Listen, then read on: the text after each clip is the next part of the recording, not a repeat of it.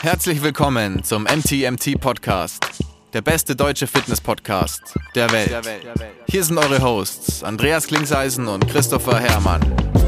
Was bringt dir dein 200 Kilo Deadlift oder dein Sixpack, wenn du dich nicht wie ein Mensch bewegen kannst und es dir am Ende vom Tag eigentlich scheiße geht? Wir geben bessere Antworten auf die Fragen der Fitnessbranche. Für was brauchst du 100 Zertifikate, wenn du keinen Zugang zu deinem Gegenüber findest? Du musst einfach ein Menschenmensch sein. Grundprinzipien sind Systemen einfach immer überlegen. Es geht um Prozessliebe und nicht um Ergebnisorientiertheit. Fitness und Gesundheit sind keine Endziele, sondern sich dauerhaft autoregulierende Prozesse. Wir haben zwar keine Ahnung davon, aber wir reden trotzdem drüber. Herzlich willkommen. Wir haben gerade drüber geredet, äh, wie das neue Intro für den Podcast aussehen sollte. Könnt ihr mal kommentieren, ob euch das alte Intro genauso nervt wie uns? Ah, wir könnten natürlich einen Aufruf starten, dass man sich bewerben kann, das neue Intro einzusprechen. Also ich hoffe ja, dass das neue Intro jetzt gerade schon passiert ist vor diesem Podcast. Ja, immer mit dieser Zeit. Aber ihr könnt ja trotzdem kommentieren, ob euch das Intro genauso nervt, slash genervt hat, wie es uns genervt hat jetzt zuletzt. Und wie ihr das neue Intro findet, wenn das neue Intro schon passiert ist. Ich bin überfordert mit diesem Zeitensprung. So, bevor es losgeht, Ist das dieser Seitensprung? wie immer, Shoutout an den Sponsor dieser Folge, Löwenanteil. Leute, ihr kennt sie, ihr liebt sie bereits. Mit dem Code MTMT10 kriegt ihr 10% auf alles bei Löwenanteil. Wir haben ähm, gestern unser neues Care-Paket bekommen und äh, da werde ich mich gleich mal bedienen nach der Folge. Ich freue mich schon. Hast du eigentlich auch schon mal einen Mix gemacht? Nein, ich, du weißt doch, ich mache das Glas auf. Ich bin ein einfacher Mann, Mensch. Glas auf, Glas in Pfanne, ähm, noch zwei Eier rein, vielleicht, so, wenn ich mich fancy fühle. Und dann esse ich das. So. Keine Kräuter. Keine Kräuter, kein, keine Mixturen, kein, ich mache mir keine Gulaschsuppe draus. Ich bin kein Chef Klingseisen. Aber so eine Gulaschsuppe ist schon lecker. Ja. Daf- dazu braucht man natürlich auch erstmal Brühe, dass man es verlängern kann. Ja, schau, und ich nutze einfach den großen Vorteil, den Löwenanteil bietet, nämlich, dass man eigentlich absolut nichts machen muss, außer vielleicht ein bisschen nachsalzen und nachpfeffern. Und äh, dann ist es halt fertig innerhalb von ein paar Minuten. Sonst Ja. könnte ich mich ja auch in die Küche stellen und selber was kochen, aber da, dazu bin ich ja zu faul, deswegen feiere ich ja auch Löwenanteil. Ja, du hast auch recht. Also die Vorteile liegen auf der Hand. So sieht's aus. Und es geht halt auch viel schneller als bei ähm, Five Guys zu bestellen. Don't get me started. Ja. Es dauert immer viel zu lang. Und dann, weißt du, dann sieht man, hat, hast du diese Live-Verfolgung, so bei Uber Eats, wo gerade dein Fahrer ist. Und du guckst natürlich, so, das ist dann das Entertainment für die Dreiviertelstunde nach Mhm. dem Bestellen. Und dann fährt der Typ erst noch dahin und dann Aber fährt man der kann- erst noch dahin. Und du hast immer so vom inneren Auge, siehst du so, wie dein Burger und deine Fries immer soggier und kälter werden Ja, ja. auf dieser Reise. Es ist ähm, jedes Mal wieder ein man sehr kann doch auch frustrierender so, so Moment. Computerspiele spielen, während man wartet, oder? Habe ich gehört. Ich, hm, dav- davon weiß ich jetzt Kann man da nicht so Drückspiele spielen, so ganz schnell drücken oder irgendwie so ein Zeugs? Ich glaube, das kann man bei Volt machen, ja. Ach so. Das wenn, man, wenn man will. ich dachte, da war Also Löwenanteil besser als Five Guys, Leute. Holt euch euren Löwenanteil. das ist ja eh klar. Und supportet eure Gains. Ja. Und eure Gang. Und eure Gang, stimmt. So, Andi, mein Lieber. Oh Gott. Über, über, was, über was willst du denn heute mit mir Wenn reden? es schon so losgeht. Ähm, naja, ich glaube so, der Toni, Shoutout Toni, hat bei einer der letzten Folgen kommentiert und gefragt, ob wir vielleicht expliziter darauf eingehen könnten, wie wir bei unseren Kunden die zwei Faktoren Effort und insgesamt Antifragilität fördern. Effort, also Anstrengung, die Fähigkeit, sich anstrengen zu können. Zu Deutsch. Fähigkeit und Bereitschaft wahrscheinlich. Ja. Ja, Toni, das machen wir sehr gerne. wir reden eh ständig über die Fragilität ähm, unserer Branche. Und äh, da wollten wir schon lange mal einen Podcast drüber machen. Vielleicht bleibt es wie immer auch nicht bei einem, weil das ist äh, ein Thema, das kann man auf viele Bereiche innerhalb vom Fitness-Game beziehen. Von daher bin ich mal gespannt, wo uns heute das Gespräch so hinbringt, weil die Fragilität ist überall. Was ist denn erstmal Fragilität? Ja, das, ähm, ich habe keine, ich habe keine gute. Naja, Fragilität bedeutet, dass halt äh, Stressoren einen schlechter machen. Also dass man, ja, dass man nicht gut umgehen kann mit Stress am Ende. So mhm. global, oder? Was, was würdest du sagen? Was macht, was macht für dich einen, einen fragilen Menschen beziehungsweise ein fragiles Mindset aus? Ja, das ist ja schon mal schön, dass du sagst, fragilen Menschen versus fragiles Mindset.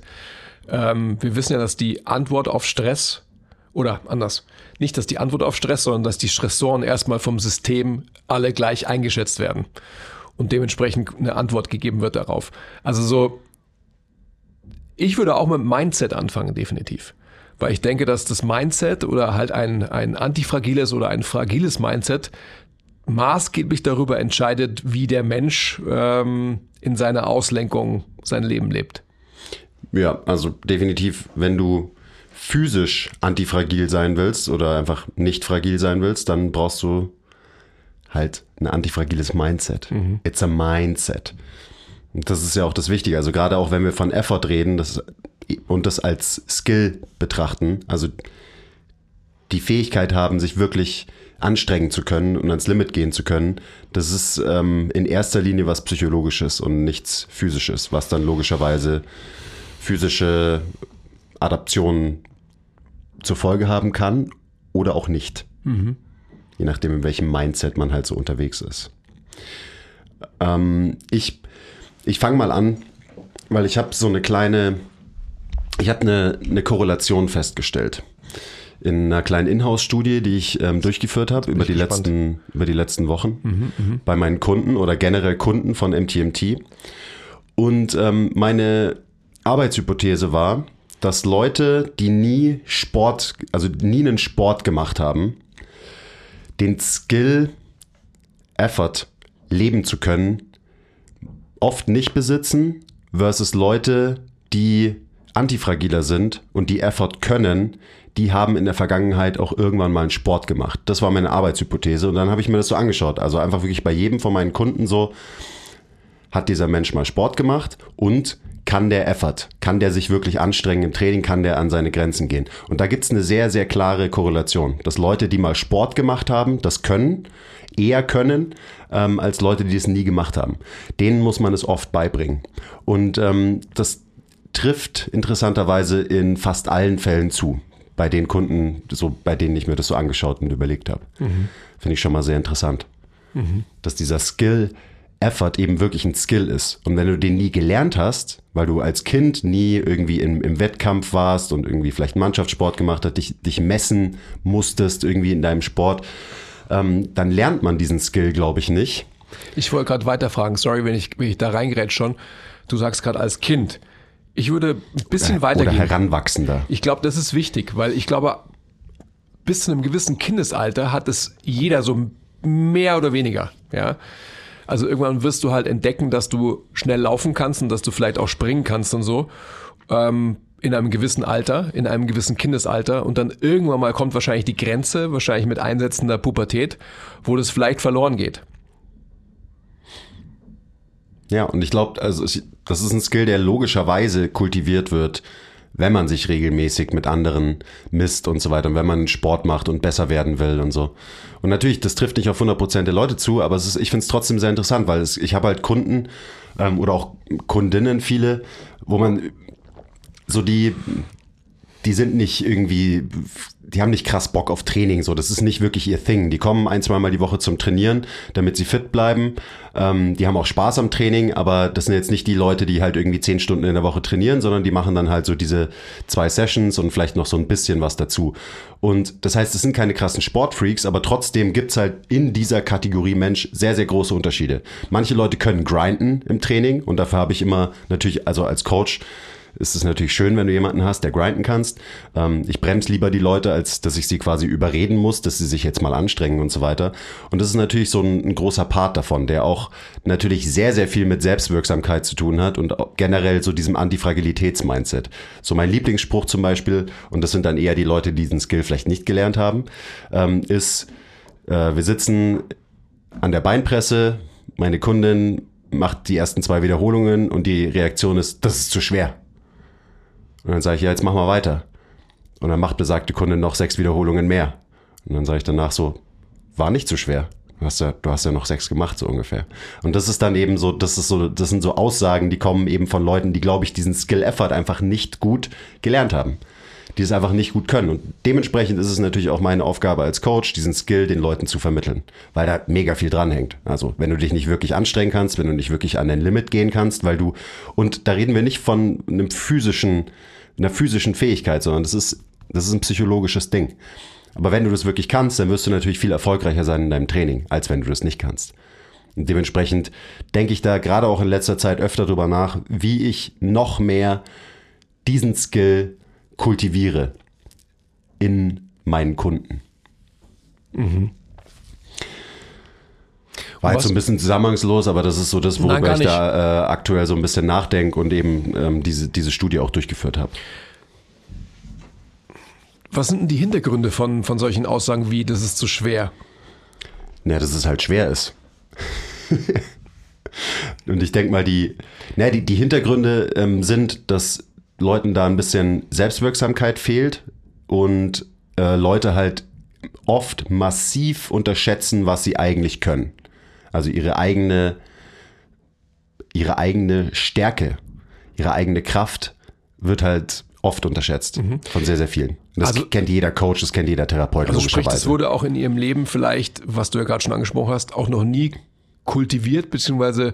gefördert und gefordert. Genau. Und das führt dann oft eben auch dazu, dass Leute sogar Angst haben davor, sich wirklich anzustrengen. Ähm, also manchmal haben Leute davor aktiv Angst, aber oft ist es einfach so, die, die wissen gar nicht, dass sie das können und dann muss man ihnen das mal zeigen und dann entwickelt man natürlich auch ähm, Selbstwirksamkeit bei den Menschen. Ganz klar. Nicht nur, dass sie das können, sondern dass sie es auch müssen, oder? Ja. Gehört das nicht zum Menschsein genotypisch dazu? Wenn du mich fragst, definitiv. Also das sollte jeder können. Jeder sollte an irgendwie es an sein ähm, physisches Limit sich pushen können. Mhm.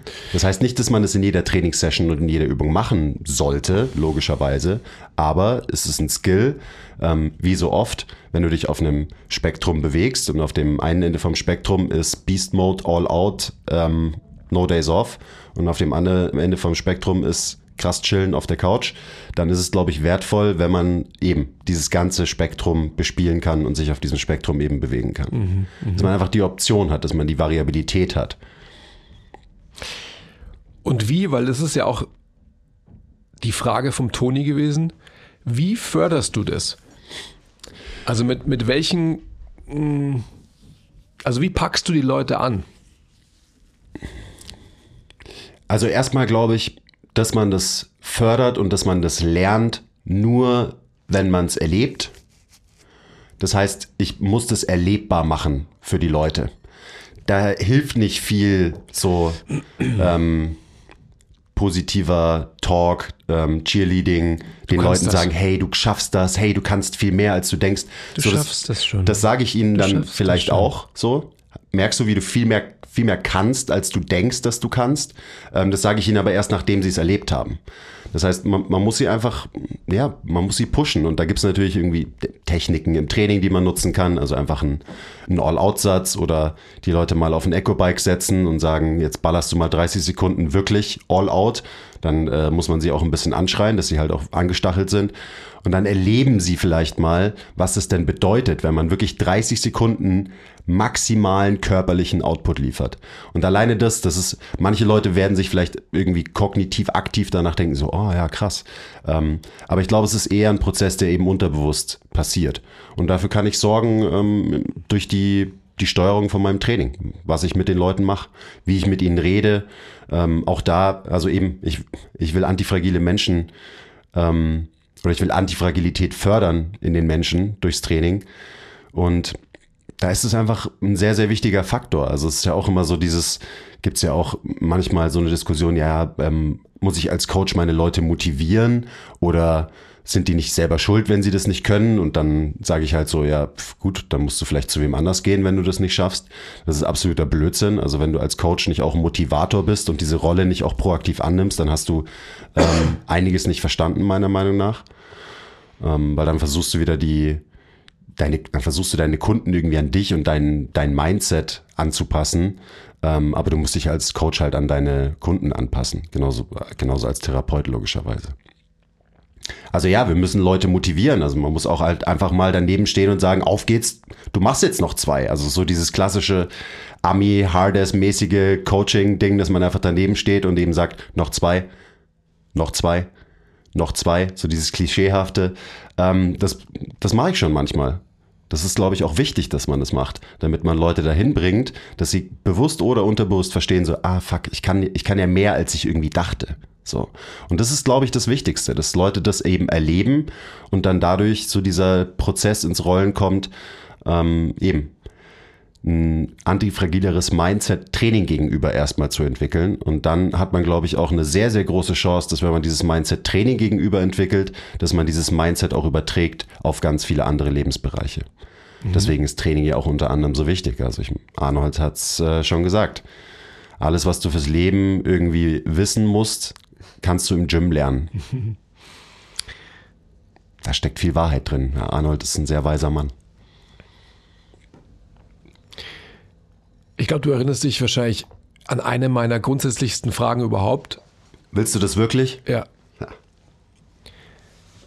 Das ist sowas, was, was ich in diesem Kontext immer, das, das poppt sofort im Innenauge auf. Weil das sind einfach solche Dinge, die letztendlich ja Selbstwirksamkeit und dadurch auch Selbstverantwortung bei den Menschen fordern. Und ich glaube, das ist sowas, was, was man den allen Menschen, mit denen man arbeitet, halt immer wieder aufzeigen muss auch. Also willst du es wirklich? Also so, es kommt jemand und sagt so, ich muss so und so viel Kilo abnehmen. Ja, du musst gar nichts. Willst du das? Ja, oder sie sagen, ich will. Und dann bist du so, wirklich? Ja, weil also oft ist, also es wird postuliert, aber es wird halt nicht gezeigt.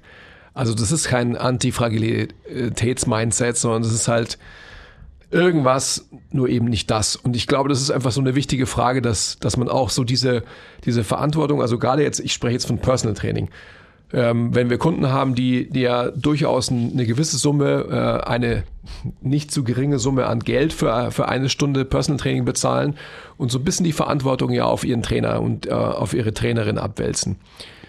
Und um sich davor zu schützen und äh, am Ende des Tages nicht gesagt zu bekommen, ja, du bist schuld, dass ich nicht erfolgreich bin, also solche Geschichten gibt's ja noch und nöcher, muss man diese Frage immer wieder stellen. Und ich denke, dass es ganz wichtig ist, dass, dass man die auch proaktiv stellt. Also wenn wir jetzt wieder ähm, bei deiner Frage sind, Toni, den Menschen wirklich zu approachen, zu sagen, hey, willst du das wirklich? Oder ist es halt was, was du denkst zu wollen, weil, Punkt, Punkt, Punkt, fill in the blank. Das ist gar nicht so einfach finde ich. Also ich meine, ich bin erstens brauchst du natürlich eine gewisse, brauchst du eine gewisse Beziehung zu den Menschen, damit du überhaupt auf so einer Ebene jemanden konfrontieren kannst, logischerweise. Das heißt, äh, das passiert wahrscheinlich nicht in der zweiten Session, die du mit einem Menschen hast, sondern du musst da erstmal ein bisschen Vertrauen aufbauen und so weiter. Ähm, und das ist zum Beispiel, das ist so ein Punkt, den ich jetzt viel proaktiver lebe in meiner Arbeit. Also ich mache das viel öfter, dass wenn halt Leute sagen so, ah oh, ja, ähm, eben, ich würde ich würd gern so und so viel abnehmen bis da und dahin und so weiter, dass ich dann halt sehr früh mit der Frage komme, willst du es wirklich? Weil wenn du es wirklich willst, dann wird es auch passieren mhm. und so weiter. Also das ist schon wichtig und da kommt natürlich sehr, sehr oft raus, ähm, dass Leute es halt eigentlich nicht wirklich wollen. Mhm. Dass es keine intrinsische Motivation ist, sondern eben irgendwas, was extrinsisches, so eben, ich, ich muss, so, so mein Arzt hat gesagt oder keine Ahnung, wer hat gesagt und so weiter. Und das erlebe ich immer wieder. Das ist dann so, ja, ich, ähm, ich will abnehmen oder, oder auch einfach so, ja, ich habe wieder, ich wieder zugenommen über die letzten zwei Monate, dass man halt dann fragt so, ja, und? Woran liegt's? Also dann auch wieder, dass die Leute eher mal selber draufkommen, dass sie vielleicht das gar nicht wirklich wollen, dass sie gar nicht wirklich die Motivation haben. Und dann ist, glaube ich, diese Challenge sehr, sehr wichtig, weil gerade so viele von, von unserem Klientel, ich glaube, denen fehlt es in ihrem Leben, mhm. dass sie gechallenged werden, dass sie jemanden haben, der brutal ehrlich zu ihnen ist. Es mhm. fehlt sehr, sehr vielen Leuten, die halt mhm. einfach ein sehr wohlbehütetes Leben auch führen und so weiter. Ähm, und von daher ist es, glaube ich, sehr, sehr wertvoll, wenn man wenn man das macht und wenn man als Coach diese Rolle in dem Leben von einem Coachee einnehmen kann. Und das ist natürlich ein bisschen tough, weil ähm, da können Konflikte entstehen, da kann es auch mal irgendwie ein bisschen weird werden und so weiter. Das heißt, du baust halt als Coach ähm, ja, die Eier in der Hose, dass du deine Leute auch so challenged und nicht einfach den Trainingsprozess halt für immer auf Autopilot weiterlaufen lässt, sondern regelmäßig halt reingrätscht und sagst so, hey, wie schaut's denn aus?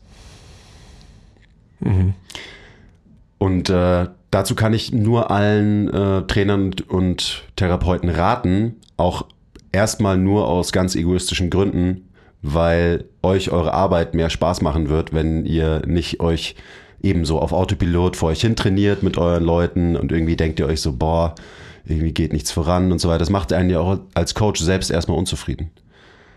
Das heißt, ähm, das ist natürlich eine, so davon profitieren beide Seiten, wenn man den Mut besitzt, solche Dinge ähm, zu adressieren. Ich würde das sogar als Effort des Coaches bezeichnen, ja. ähm, was man aufbringen muss. Was man auch lernen muss. Was man auch lernen muss, ja. was auch nicht von heute auf morgen kommt. Ähm, was aber halt essentiell wichtig ist, dass man eine erfolgreiche Beziehung zu seinem Coachie auch hat. Und was letztendlich auch eine Anforderung ist und ähm, ja, auch ein Faktor von Antifragilität des Coaches. Weil ansonsten ist man vielleicht, ähm, vielleicht nicht fragil, aber vielleicht robust. Ähm, aber, aber mehr halt auch nicht. Robust würde dann einfach bedeuten, man hat halt ganz strikt sein, seine Trainingsintervention, sprich die Trainingsplanung, die man eben mit einem, mit einem Kunden macht und die will man durchziehen auf Biegen und Brechen und so weiter. Und ähm, dann kommt aber der Mensch und alles, was den Menschen so bewegt und so weiter. Und ähm, wenn dann die Faktoren zu, zu wild sind, wenn die Variablen zu viel sind, dann wird man aus seiner Robustheit wahrscheinlich in eine Fragilität verfallen und dementsprechend auch nicht antifragil und dementsprechend auch nicht erfolgreich sein können in der Arbeit mit dem Menschen, den man vor sich hat.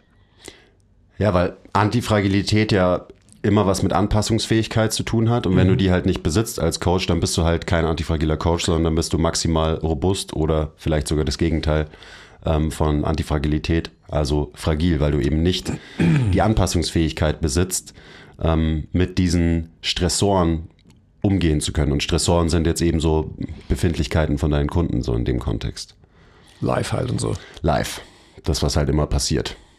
Mhm. Das äh, lernt jeder, der in dieser Branche arbeitet, früher oder später oder muss jeder früher oder später lernen, diese Anpassungsfähigkeit. Ja, ich glaube. Wenn man erfolgreich sein will in genau. der Branche, logischerweise. Und Richtig. auch glücklich werden will in, in, der Arbeit, was ja auch so ein. Darum, ist darum geht's erfolgreich. Ja, ja, voll. Total.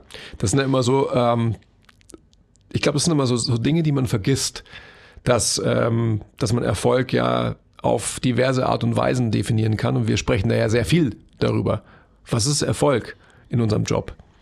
Das ist, glaube ich, einfach nicht nur, dass man, ähm, dass man den Kunden weiterbringt, sondern dass man auch sich selbst weiterbringt. Also so egoistisch muss man sein, damit man selbst quasi antifragil bleibt und nicht robust und von der Robustheit dann relativ schnell auch in eine Fragilität verfallen kann.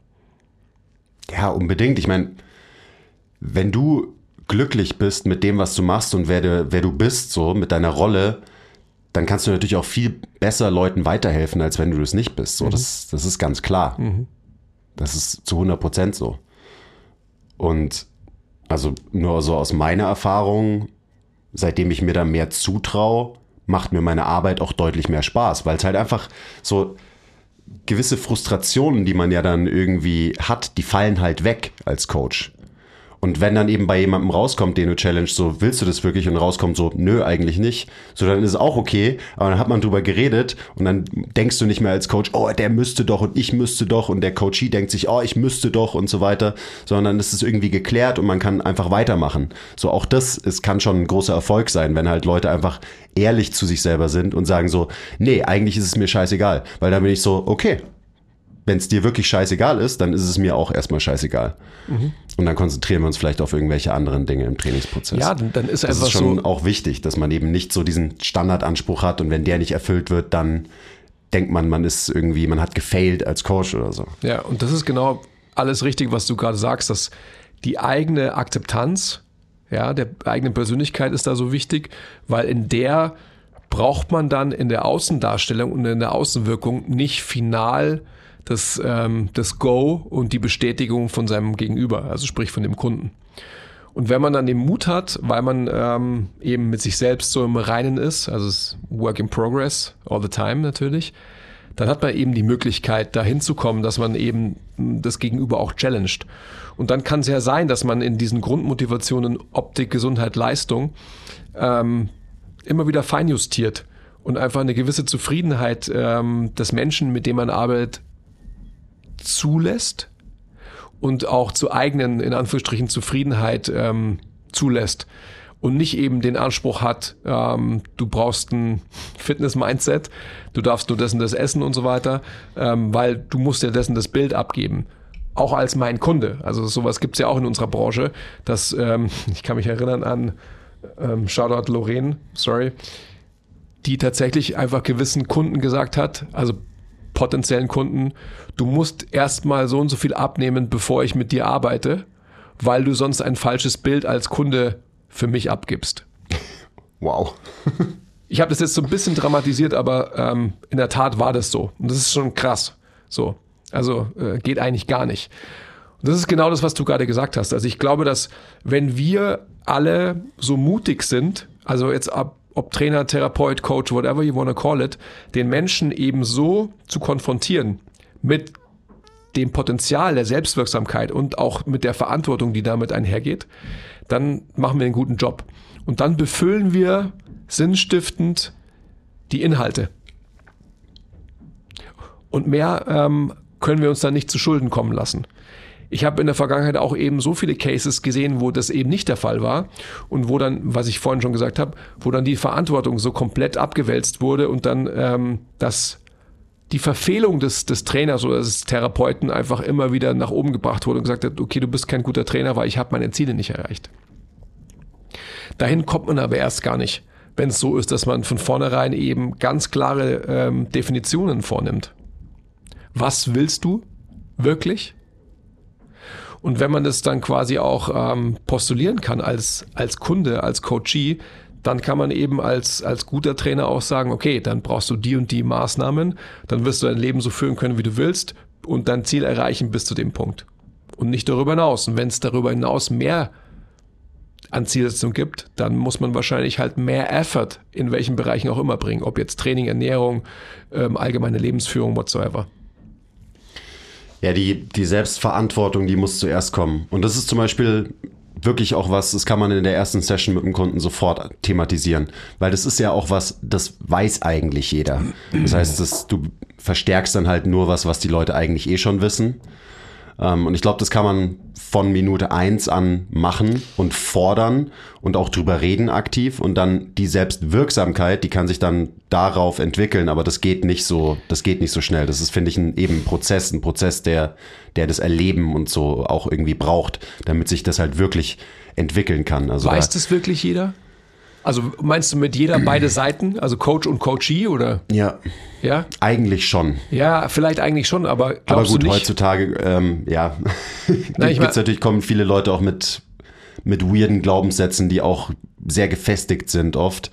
Ja, du sprichst jetzt gerade den Coachee an, aber Ja. glaubst du nicht, dass es einfach auch so unglaublich viele äh, möchte gern Coaches gibt, die denken, dass, dass ihre Intervention so wichtig ist, dass allein deswegen quasi die Ziele erreicht werden müssen. Also die halt einfach leider ähm, vielleicht wahrscheinlich so limitiert sind in, in ihrem äh, Denkmöglichkeiten, dass sie halt denken, okay, ähm, ein, ein Mensch kommt zwei, drei, vielleicht viermal zu mir, kriegt noch einen Ernährungsplan und so weiter. Und weil ich der Guru bin, werden die Menschen besser automatisch deswegen.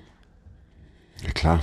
Ja, aber es ist, also Das, du, das, das gibt, ist- gibt's zuhauf. das ist wahrscheinlich das Vorherrschende und nicht das Gegenteil.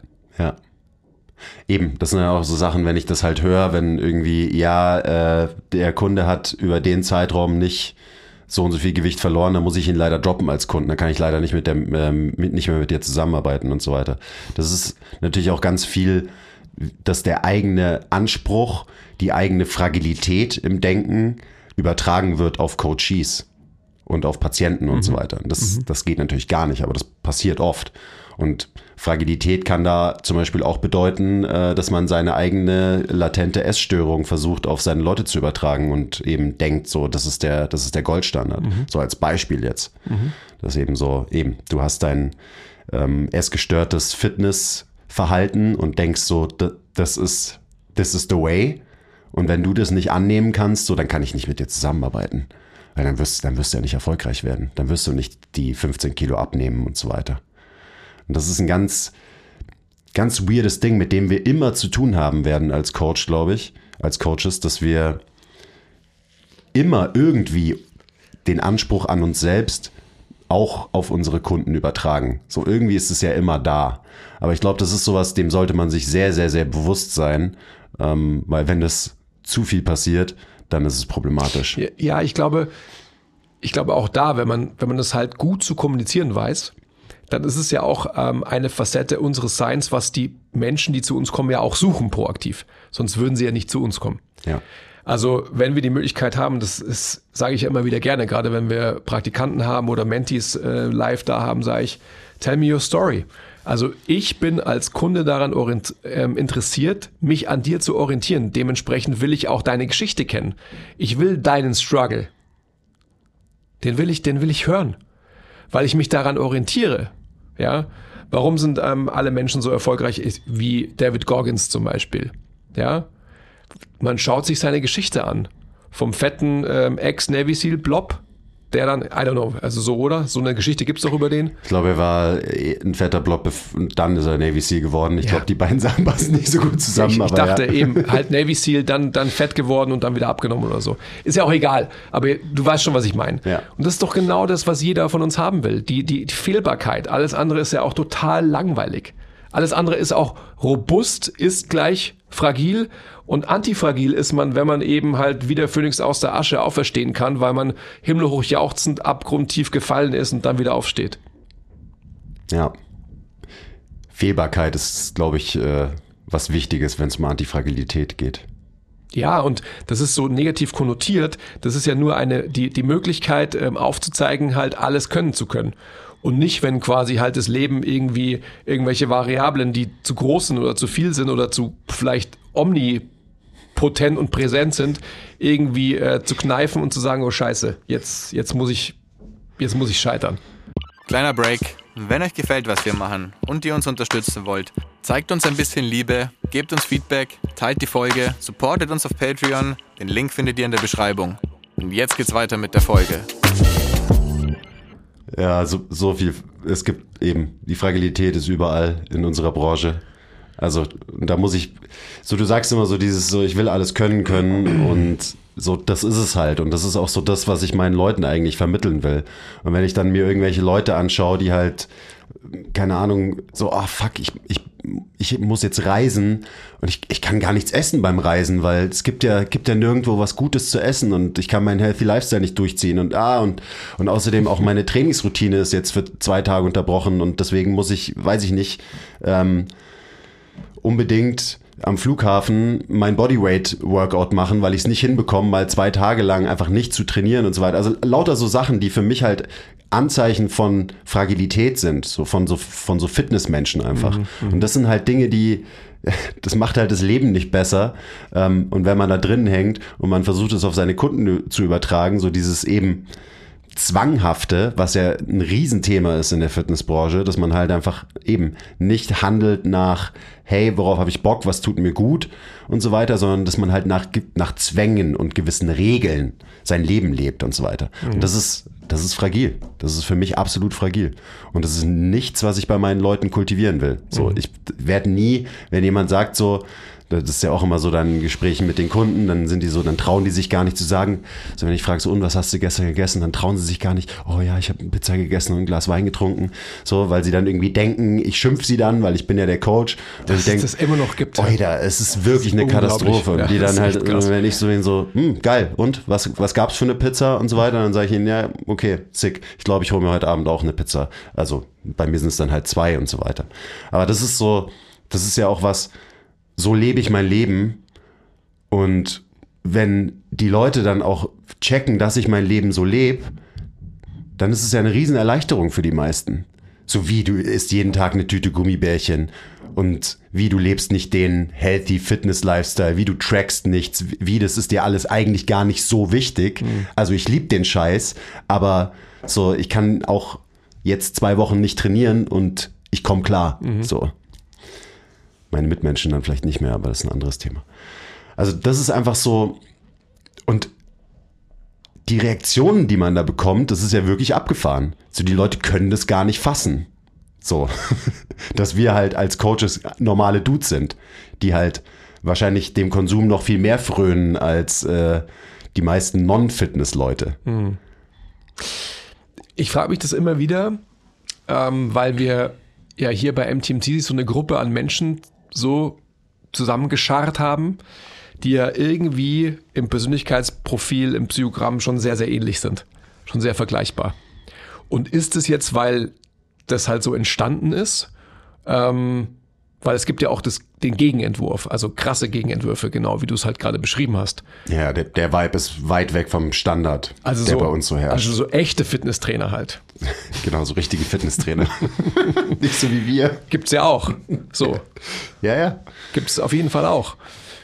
Es ist schon eine Frage, also das meine ich jetzt ernst, die mich umtreibt. Was, warum sich das bei uns so entwickelt hat?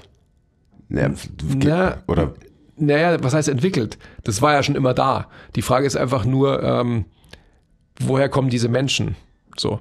Ist auch egal. Es ist eine Frage, die, die ich intern mal ähm, noch näher beleuchte und vielleicht sprechen wir da mal darüber. Okay. Wir könnten auch eine Liste, ich habe, ähm, als du gesprochen hast, habe ich gerade schon so einen Instagram-Post gesehen ähm, mit so einer Fragilitäts- und Antifragilitätsliste. Ähm, so ähm, Five Signs ähm, that show that you are und so weiter. genau, fünf Anzeichen, dass dein, dass dein Coach fragil as fuck ist. Ja, genau, zum Beispiel. Oder dass du es selbst bist und so quasi, äh, du kannst nicht trainieren, wenn du deinen ähm, Pre-Workout-Booster nicht genommen hast. Ja, genau. Oder, also so ein Zeugs halt, oder? Hab mein Riechsalz vergessen, ich fahre wieder heim. Ja. Scheiße, Gürtel vergessen. Solche Sachen, also, und ich war, das ist ja auch so die Sache, ich, ich kann da sehr gut drüber reden und du auch, weil wir waren ja auch mal deutlich fragiler in unserem Mindset als, als Trainierende und auch als Coaches. So, aber so, haben wir ja beide auch irgendwie so überwunden, die, diese Phase. Also ich meine, du, du erzählst immer von wegen, als du ein fragiler Fitnessmensch warst und äh, deine Freunde und deine ganze Gang ist im Sommer am Wochenende zum See gefahren und haben sich's gut gehen lassen und du hast gesagt, nein, ich kann nicht, weil ich muss regenerieren und außerdem gibt's bei dem, ähm, die trinken da Alkohol, Alkohol ist schlecht für die Gains und ähm, außerdem kann ich auch nicht meine Makros hitten bei dem Grillfest, weil ähm, ich weiß ja gar nicht, ich weiß ja gar nicht den Proteinanteil von dem Kartoffelsalat, so ungefähr. Das ist tatsächlich, also ja, du hast recht, mir ist, mir ist auch 100% sofort das gleiche Beispiel eingefallen. Ich würde es noch erweitern, weil alles, was du gerade gesagt hast, habe ich nie gedacht. Sondern, also ich habe ja, ich habe immer Alkohol getrunken. Ich habe mir ähm, in, meinem, in meiner höchsten Phase meines Fitness-Seins, in Anführungsstrichen, habe ich mir nie irgendwie Alkohol genommen oder, oder ähm, mir Gedanken darüber gemacht, dass ich irgendwie zu wenig Makros gehabt hätte. Ich hätte wahrscheinlich halt zum Grillen noch ähm, einen Pfund Magerquark mitgenommen. Ja, genau. Und hätte wahrscheinlich Und neben auf den den, Grill geschmissen. neben den zwei Kilo ähm, Fleisch, die ich gegessen hätte, hätte ich wahrscheinlich noch einen Magerquark gegessen, um ja sicher zu sein, dass ich genügend Eiweiß gegessen habe.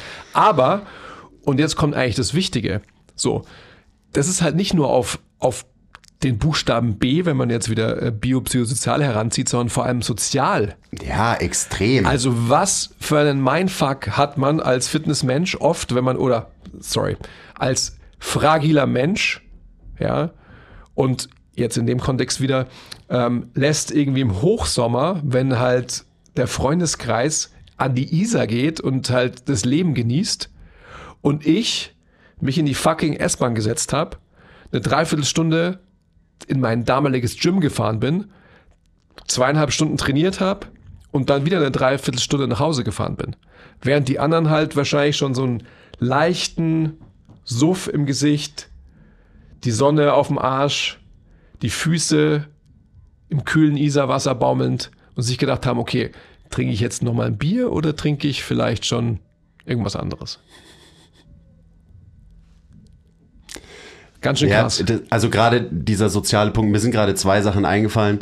Ähm, Einmal die Barbara Shoutout, das habe ich glaube ich schon mal erzählt im Podcast, die so sagt so, ist schon eine Red, äh, Red Flag, wenn ein Typ ein Sixpack hat, weil die Chance, dass das ein langweiliger Typ ist, ist sehr hoch. Wo ich sage so, ja geil, das stimmt. Ähm, Ja, aber auf der anderen Seite für die Leute, die halt ein Sixpack haben und nichts dafür können, ähm, Ja, natürlich Ja. ist nicht jeder Mensch langweilig, der ein Sixpack hat, logischerweise. ähm, aber ich stimme dir schon zu, dass die Chance ein bisschen höher ist, dass es ein langweiliger Mensch ist, ähm, wenn er ein Sixpack hat. Mm.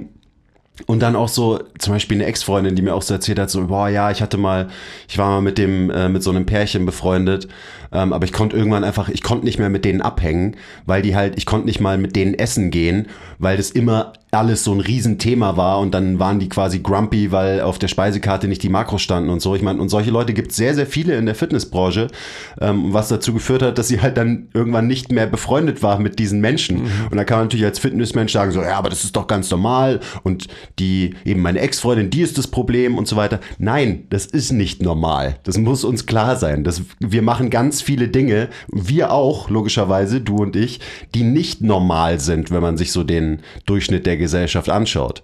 So, ich glaube, man muss sich schon vor Augen führen, dass wir halt die Freaks sind ähm, und dementsprechend wir uns auch wahrscheinlich öfter mal anpassen müssen an das, was halt in Anführungszeichen normal ist, auch in einem sozialen Kontext, damit wir halt keine ja, Fitnessleute werden, die irgendwann keine Freunde mehr haben, weil sie nicht mal mehr essen gehen können mit ihren, ähm, mit ihren Leuten und so weiter. Ich glaube, dass einfach in dieser, in dem Zustand des Nicht-Normalseins ja auch so viel Potenzial der Entwicklung liegt. Weil wenn die Menschen, die, die quasi halt nicht so Fitness abgefuckt sind, sich in diesen Kontext mal reinbewegen, dann sehen sie halt auch wieder ein anderes Ende des Spektrums. Also ich glaube, dass man eben halt alles können, können muss und auch alles zulassen können muss. Das, das wäre das Schöne. Ich meine, das ist dann wieder so ein bisschen Heal the World und so weiter, aber am Ende des Tages ist es halt so. Auf einem Spektrum halt so viel ähm, Facetten abdecken, wie man nur irgendwie kann. Ja. Effort und Fragilität. Ja, beziehungsweise eben Antifragilität. Also ich glaube schon, dass man, ähm, also so viele Beispiele wie, du hast vorhin das Reisen angesprochen und so. Naja, ich meine, entweder ich mache mir keine Gedanken darüber und esse halt fünf Snickers auf der Reise, was geil ist, so. Ähm, oder ich esse halt mal einfach nichts und mache mir keine Gedanken darüber, sondern esse halt mal ähm, vielleicht nur am Abend, wenn ich an meiner Destination angekommen bin und mich schon so krass drauf freue, weil ich vielleicht sogar weiß, hey, bei mir ist es zum Beispiel so, immer wenn ich nach Frankfurt reise, dann weiß ich, dass ich, ähm, dass ich am Abend immer einen, das erzähle ich ja gerne, halt ein feudales Mahl haben werde. Feudales Fiesten. Feudales Fiesten. Schon lange nicht mehr gehört. Ja. Ja. Und ich meine, darauf freue ich mich so krass, dass ich von vornherein schon weiß, so, ähm, okay, ich gehe damit d'accord. Wenn es so ist, dass ähm, vor kurzem war ich auch mal wieder auf dem Weg nach Frankfurt und habe ich im Zug jemanden getroffen, den ich schon, ähm, also der auch auf dem Weg nach Frankfurt war in der Tat, also auch zu, zur gleichen Veranstaltung, wenn man sogar will. Und der hat mich dann eingeladen, mit ihm zusammen ähm, Mittag zu essen. Dann habe ich das natürlich auch gemacht, logischerweise. Habe nicht gesagt, oh gut, nein, ich habe mir vorgenommen, das und so weiter. Das wäre wieder extrem fragil. Was ich mir jetzt so denke, ist so, es ist natürlich auch wie immer nicht schwarz-weiß, weil alles, was wir sagen, soll auch nicht bedeuten, dass man halt nicht versucht, dass Leute irgendwie vielleicht ein bisschen was ändern an ihrem Leben. Es soll jetzt nicht so rüberkommen, so, ja, ist doch scheißegal, sauf halt und fress halt und so weiter. Ähm, aber ich will halt trotzdem die Option haben, saufen und fressen zu können, ohne ein schlechtes Gewissen. Darum geht's eher. Und dass man da halt so ein bisschen einen Mittelweg findet ähm, zwischen, ich bin ein zwanghafter, verhaltens- und essgestörter Fitnessmensch und äh, diese ganzen Themen sind mir quasi scheißegal auf der anderen Seite. Also eben auch wieder, man muss sich halt irgendwie auf diesem Spektrum bewegen können. Ja, aber so, allein schon, halt. dass du es erklären musst, ist ja schon wieder so krass fragil. Also weißt du, so, ja, ist doch so. Ich meine, es ist doch, ganz ehrlich, Das ist meine Fragilität. das ist doch selbstredend. Also wir sitzen hier Boah, und es ist sowas von nicht Nein, selbstredend. Doch, für uns Branche. schon muss es das sein und auch für Ja. alle, die zuhören. Wir sprechen hier in einem Fitness-Podcast. Ja. Ja. Also es ist doch vollkommen klar, dass wir einfach einen Lebensstil haben, der letztendlich am Ende des Tages ähm, Antifragilität fördert. Punkt. Ja. Und nicht fördern soll, sondern fördert. Punkt. Und dementsprechend, äh, da sind wir wieder beim Spektrum. Ich möchte halt alles können können. Also wenn ich eine Woche faste, dann faste ich eine Woche. Wenn ich eine Woche irgendwie im Urlaub bin und ähm, so, wie viel Dosen Bier trinkst du am Tag? 36. Also, dann, dann, dann trinke ich eine Woche lang 36 Dosen Bier. Das ist doch auch kein Problem. Ja. Aber die Grundlage meines Lebens, also das, das Konto, auf das ich einzahle mit Eustress, ja, ist einfach so gut gefüllt, dass ich da noch so lange davon abheben kann, bis es überhaupt zum Problem werden könnte. Ja, das ist gut. Das, das Eustresskonto, ähm, das kann man halt, äh, das kann man auffüllen oder, oder halt nicht. Und dann ist ja auch immer so, das ist ja so ein klassischer Spruch, den ich auch immer wieder bringe, wenn die Leute mich halt fragen, darfst du das überhaupt? Weil du bist doch Fitnesstrainer. Und meine Antwort ist halt inzwischen einfach immer so, ähm, also ich darf's und ich kann's auch. Ja. Ob du das kannst, Genau. slash darfst, da bin ich mir nicht so sicher. Ich wollte schon sagen, ich darf das schon. Genau, ich, ich kann es machen. Ja. So. Ich kann, keine Ahnung, wie viel 100 Gramm Carbs wegverstoffwechseln. So, das funktioniert ganz gut, wenn man 100 Kilo Magermasse mit sich rumträgt. Du auf der anderen Seite solltest dir überlegen, ob das so gut für dich ist, 200 Gramm Carbs dir reinzupfeifen, weil ich weiß nicht, ob dein Stoffwechsel dafür bereit ist. Ja, ja. Ich weiß nicht, ob du genug ähm, aufs Eustresskonto eingezahlt hast. So, und das ist immer, ist auch immer lustig natürlich, was man dann so für Reaktionen bekommt. So auf diese, weil ich bin, am Anfang war ich da auch noch natürlich so, oh, äh, ja, ja klar, äh, weiß ich nicht. Und so, wenn du das halt einfach so ganz trocken genauso den Leuten spiegelst, dann sind es so, hm, fuck, stimmt. ja, absolut. Ach ja, darfst du das überhaupt? Du bist doch Fitnesstrainer. So, ja, deswegen darf ich's. Deswegen kann ich's. Deswegen muss ich mir auch keine Sorgen drüber machen. Und ich meine, da sind wir auch bei, bei dem Fakt, also dieses Einzahlen aufs, aufs Eustresskonto. Die Menschen, die zu uns kommen, die machen ja schon mal was gut, indem sie sich entschieden haben, ein, zwei, drei, wie auch oft, wie viel Male auch immer, in der Woche zu trainieren. Wenn wir es dann auch noch schaffen, dass wir halt ähm, deren Leben so insgesamt positiv beeinflussen, also eben mit einem Mindset, das Punkt, Punkt, Punkt, ähm, mit der Einstellung des Lebens, dass man nicht mit seinem, nicht nur mit seinem Porsche hierher fährt, sondern vielleicht auch mal mit dem Fahrrad. Schau da Tobi, äh, wo ich den ich immer wieder auf dem Fahrrad erwische jetzt so. und das meine ich sehr positiv, wo ich mir denke so, wow, ähm, du fährst jetzt quasi nicht mit deinem Porsche hierher, sondern du setzt dich aufs Fahrrad und gurkst mit dem Fahrrad hierher. Also ich finde ich super positiv. Ja. Also das ist ein Paradebeispiel für mich dafür. Der es verstanden hat, was er in seinem Leben gemacht hat, ja, und was er jetzt wirklich an Bereicherung ähm, durch unseren Einfluss hat. Es ist wirklich phänomenal, finde ich. Und ich glaube auch genauso kann man extrem viel Antifragilität fördern bei seinen Kunden. Ähm, wenn man eben so ihnen diese Zwänge und Regeln und so auch teilweise ein bisschen nimmt, so, oh, ich müsste doch und so weiter. Und du bist dann halt so, ja, nee, musst du eigentlich nicht wirklich. Weil eben so diese, diese Ansprüche, die kommen ja eben ganz oft nicht von, von intern, so, sondern das sind irgendwelche Vorstellungen, die durch, weiß ich nicht was, Ideale, die man auf Instagram sieht, Scheiße, den andere Leute erzählen und so weiter. So, so entstehen irgendwelche komischen Glaubenssätze von ich muss doch und so weiter. Und wenn du als Coach es schaffst, den Leuten diesen Zahn vielleicht hier und da ein bisschen zu ziehen in manchen Bereichen und die Leute halt nicht mehr denken, dass sie doch müssen und das, dass die Leute auch sehen, dass sie eigentlich schon sehr viel auch gut machen. So, wenn man sich ganz objektiv anschaut, so hey, du, du machst es alles ziemlich gut. So. Du trainierst zweimal die Woche. Du wirst kein krasser Bodybuilder, musst du aber nicht sein, weil das Training hier reicht aus, dass du einfach ein bisschen Muskeln aufbaust, dass du dich regelmäßig bewegst, dass du dich regelmäßig belastest. Du bist nicht übergewichtig, du ernährst dich nicht wie ein komplettes Arsch. So, du, du machst alles ziemlich gut. Und dann reicht es wahrscheinlich bei ganz, ganz vielen Leuten, dass sie halt zufrieden sind, zufriedener sind mit ihrem Leben. Ähm, und schon hast du einen mega guten Job gemacht der nicht damit einhergeht, dass du sagst, nein, nein, nein, nein, nein, wir müssen jetzt 5% Körperfett runterschredden, weil auch da ist so, ganz ehrlich, was, was sind die gesundheitlichen Benefits, jemanden von 20% Körperfett auf 15% Kör äh, Körperfett zu bringen? Sind die so massiv? So, es sind natürlich massive Benefits gesundheitlich, wenn du jemanden, der ex irgendwie extrem übergewichtig oder einfach nur übergewichtig ist, wenn du jemanden so dahin bringst, dass er halt einfach in einem normalen Bereich sich bewegt. Klar, das hat einen sehr, sehr großen Impact auf die Gesundheit. Aber wir bewegen uns oft an den extremen Enden und versuchen dann noch mehr zu verbessern und noch mehr rauszuholen. Und oft sind die Limitierungen und die Einschränkungen, die das für das Leben von den Menschen mit sich bringt, die Negativität, die das mit sich bringt, überwiegt oft den kleinen Extra-Benefit, den du eben bekommst, um von zum Beispiel 20% Körperfett auf 15% äh, Körperfett zu kommen. Und das ist so eine Sache, man muss halt einfach sich das, das große Ganze anschauen. Man muss sich halt das Leben von den Menschen anschauen und sich überlegen, so, okay, bringt es dem wirklich was? Macht es das Leben von den Menschen jetzt besser? Und ganz oft ist es halt nicht der Fall. Hm.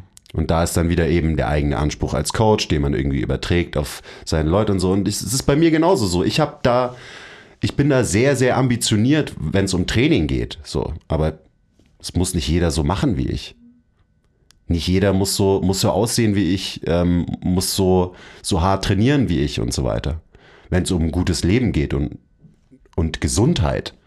Und wie wir wissen, ist Gesundheit halt mehr als der Körperfettanteil und äh, keine Ahnung, wie viel Gewicht bewegst du beim Kreuzheben und so weiter. Hm. Also ich glaube, das ist echt ein, ein, sehr, sehr wichtiger Punkt. Und da kann sich jeder, jeder Therapeut, jeder Coach, jeder Trainer mal reflektieren.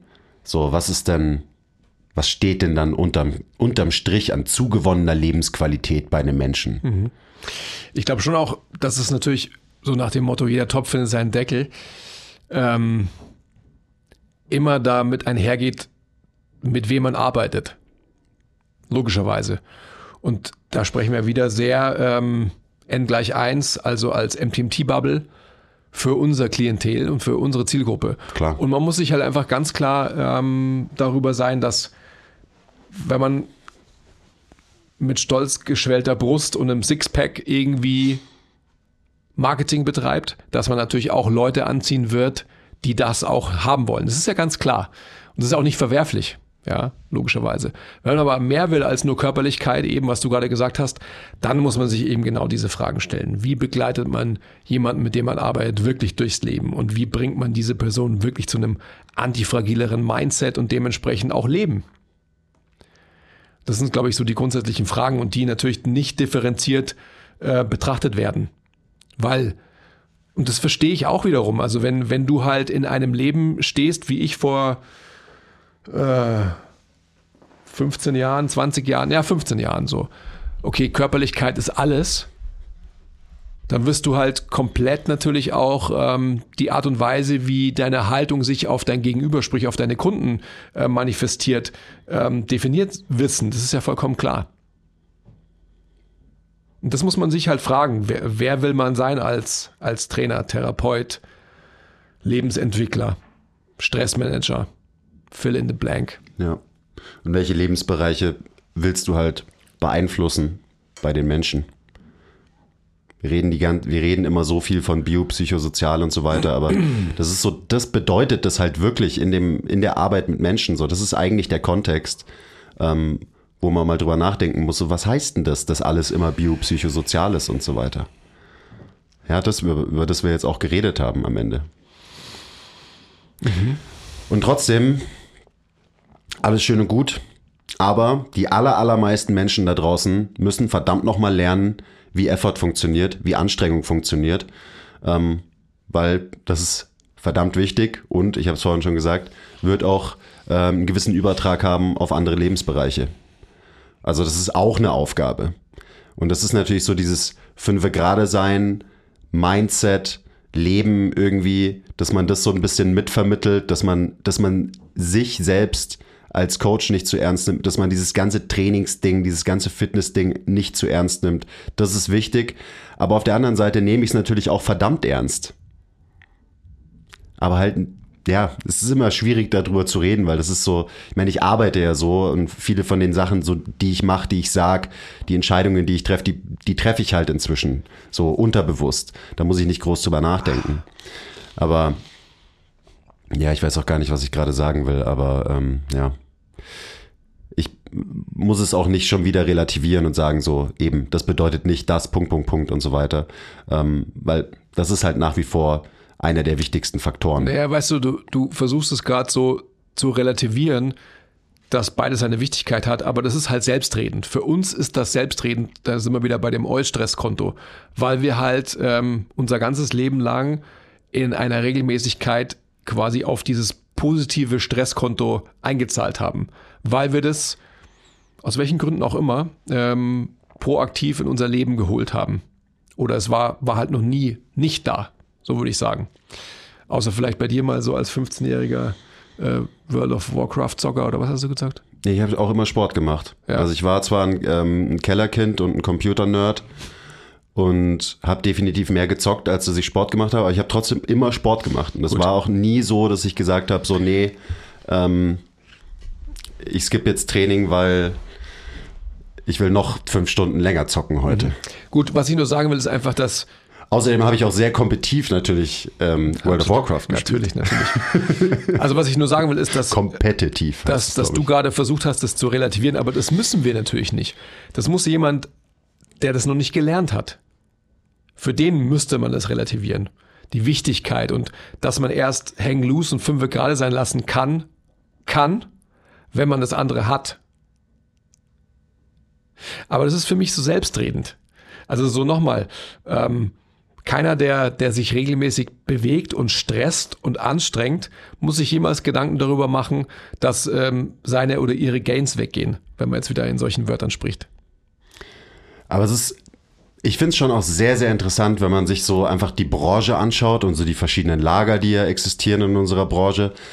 Weil es gefühlt natürlich sehr, sehr viele Extreme gibt da. Also es gibt sehr, sehr viele Leute, die halt sehr äh, den Fitness-Lifestyle leben und das sehr, sehr ernst nehmen und immer zu viel machen und eben zu hart trainieren, zu schwer trainieren, sich immer weiter pushen und halt sich immer neue Ziele setzen, die am Ende sie gesundheitlich nicht voranbringen, sondern vielleicht sogar die Gesundheit negativ ähm, beeinflussen. So, da gibt's viele Leute, glaube ich, in der Branche. Und auf der anderen Seite gibt's aber halt auch Leute, die in der Fitnessbranche arbeiten, sich aber nicht belasten können und halt fragile Leute sind.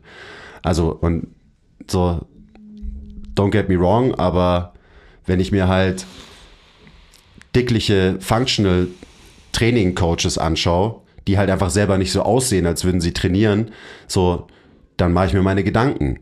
Oder auch halt so andere Gesundheitsströmungen in diesem ganzen Bewegungsfeld, dass du halt nur Yoga machst und du quasi immer nur so, dass, dass du dich da auch nicht wirklich belasten kannst, sondern dass deine körperliche Aktivität eigentlich immer nur mit, nee, ich muss loslassen und ich muss runterfahren und ich kann und ich habe noch so viel Stress im Alltag und deswegen kann ich mich nicht auch noch im Training wirklich stressen oder weiß ich nicht, PRI-Menschen oder was es alles gibt. Also halt, wo Leute dann trainieren, in Anführungszeichen, sich aber nicht wirklich belasten physisch. Die machen schon irgendwie Sachen und das heißt auch nicht, dass diese Sachen falsch sind, aber trotzdem sieht man halt, welche Leute wohin navigieren und welchem Lager angehören.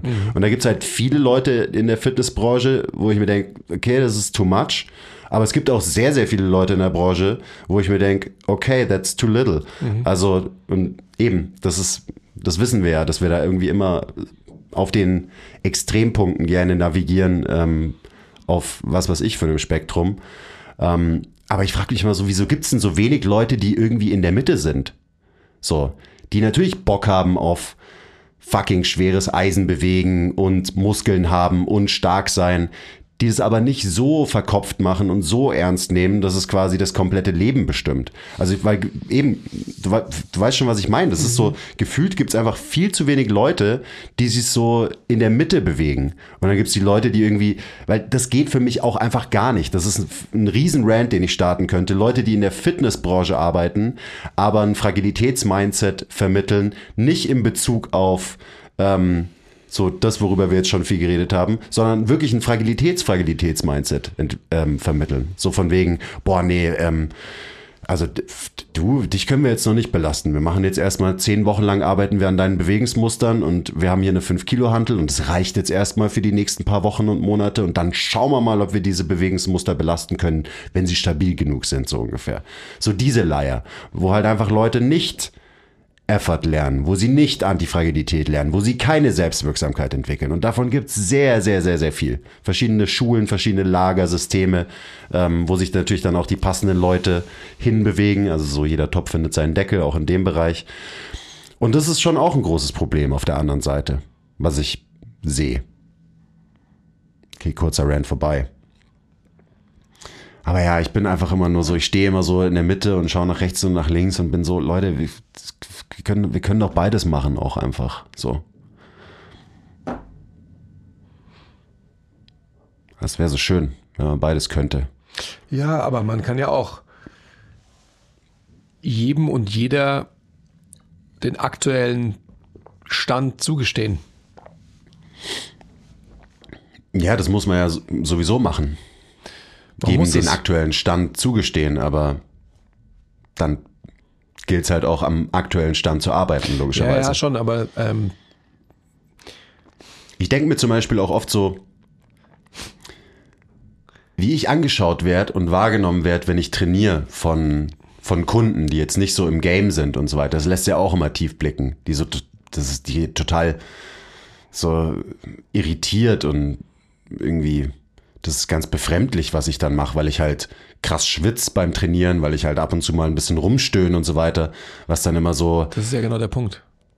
was, Ja, du schwitzt und stöhnst. Also du, Ja. du erregst, Genau, du erregst selig Gefühle in diesen Menschen, die sie sich halt nicht zugestehen wollen.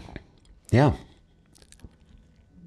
Und das ist, das lässt für mich immer tief blicken und äh, da merkt man dann auch, mit wem man vielleicht an welchen Qualitäten ein bisschen arbeiten sollte. Weil wenn, wenn jemand halt so reagiert auf einen Menschen, der sich halt einfach anstrengt, Ja, so dann ist es schon irgendwie ein ja, bisschen aber die weird. Anstrengung wird ja dann übersetzt in, ähm, in romantische Gefilde. Verstehst du, was ich meine? Nein. Ja, ihr versteht schon. Ah, okay. Ja. Äh, wa- Was ich gerade noch sagen wollte zu dem, ähm, das ist ja, ich will es nicht abdriften, aber wir haben ja natürlich, jeder hat seinen eigenen Anspruch. Und wenn man denkt, man weiß, wie es geht, so wie, das tut ja jeder, ja, äh, egal welches Lager. Ja, genau. Und das ist ja, das ist ja genau der Punkt. Also so, ich glaube, dass, dass man, weil sonst wird es irgendwann mal auch so zu einer Art politischen Diskussion, dass man die Menschen natürlich zu seinem Lager bringen will, weil man halt denkt, man vermittelt die besten Werte. Und ich denke, dass man einfach ähm, for the sake of the own sanity irgendwann mal halt seinen Frieden damit schließen muss, dass es halt unterschiedliche Lager geben wird, immer. Und ich bin das beste Beispiel dafür. Habe ja jetzt irgendwie vor zwei Wochen oder die letzten Wochen halt immer eine Diskussion geführt ähm, auf den sozialen Medien mit einem anderen Lager. Und da wird man wahrscheinlich leider, und ich habe ja zu einem Dialog aufgerufen, man wird halt leider nicht diesen Dialog führen und vielleicht dann einfach eine gemeinsame Wahrheit entwickeln oder eine angenäherte Wahrheit für das andere Lager jeweils. Und was du sagst, ist definitiv richtig. Also es ist ein Problem, wenn Leute ähm, gerade in, im Thema Bewegung, Thema Bewegung sollte so eine natürliche Sache sein und auch Effort sollte so eine natürliche Sache sein, die wir halt leider verlernt haben, weil wir halt keine Säbelzahntiger mehr um die Ecke befürchten müssen. Und dementsprechend musst du halt nicht schnell vor irgendwas weglaufen oder krass auf irgendeinen Baum klettern oder was auch immer, sondern du fährst vielleicht mit deinem E-Scooter, weil du halt ähm, schneller noch zu deinem Termin kommen willst oder so. Und das ist dein einziger Stress. Das ist dein einziger Säbelzahntiger. Also ich sehe das natürlich genauso wie du, aber wir werden, jeder Topf findet seinen Deckel, wir werden nie ein komplettes Lager sein, auch wenn wir denken, wir sind es. So übergeordnet haben wir ja hoffentlich alle das gleiche Ziel. Menschen dazu zu befähigen, besser zu werden. Ja. Trotzdem ist es oft schwierig, wie bestimmte Lager versuchen, die Menschen eben an dieses Ziel zu führen. Sprechen wir jetzt noch weiter über das Thema, weil dann, ähm, also ich muss jetzt, ich muss so krass schiffen, Leute. Das tut mir so leid. Ja, wir können ja mal einen äh, Schlussstrich für heute ziehen, weil so Fragilität ist überall, ist, wir leben in einer sehr fragilen Gesellschaft, in einer sehr fragilen Welt, ähm, wir bewegen uns in einer noch fragileren Branche und so weiter. Und wir haben heute, glaube ich, nur so einen Part davon angesprochen. Ähm, ich, ich glaube, wir brauchen noch eine zweite Folge.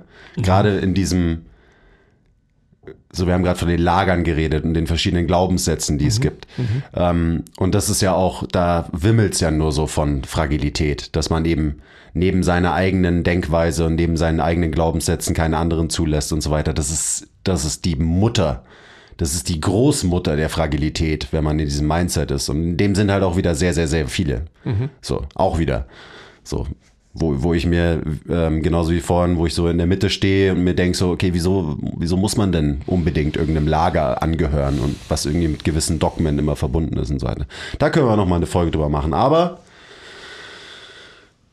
Leute, die einfach körperlich, physisch selbst fragil sind, die sollten vielleicht ein bisschen daran arbeiten, generell, nur nochmal um meinen Rant abzurunden, hier und da, ähm, und sich bewusst werden, dass es so ist. Weil sonst wird es, glaube ich, auch schwierig, ähm, eben Leuten weiterzuhelfen. Was eben das gemeinsame Ziel ist am Ende, was uns eint. Ähm, aber ja, das kann man oft deutlich besser machen, glaube ich. Ja, ich habe da noch viele Gedanken, deswegen sprudeln gerade auch lauter so wirre Sätze aus mir raus, weil ich das eigentlich noch loswerden Das will. Aber wir wir machen einfach nochmal, Ja. wir reden einfach nochmal in einer weiteren Folge Ja, drüber. das machen wir. Damit es nicht ganz so wirr wird. Sorry, Leute. Hey. Mir hat Spaß gemacht. Toni, du kannst ja mal in den Kommentaren ähm, schreiben, was du noch brauchst und wie du das so siehst. Ja, genau, sag Bescheid. Über was wir da noch reden sollen. Wenn es um Effort und Fragilität Mhm. Ich geht. gehe mal kurz. Okay, Andi muss los. Ich auch. Schön, dass ihr dabei wart. Und ähm, wir freuen uns schon aufs nächste Mal mit euch. Okay, bye.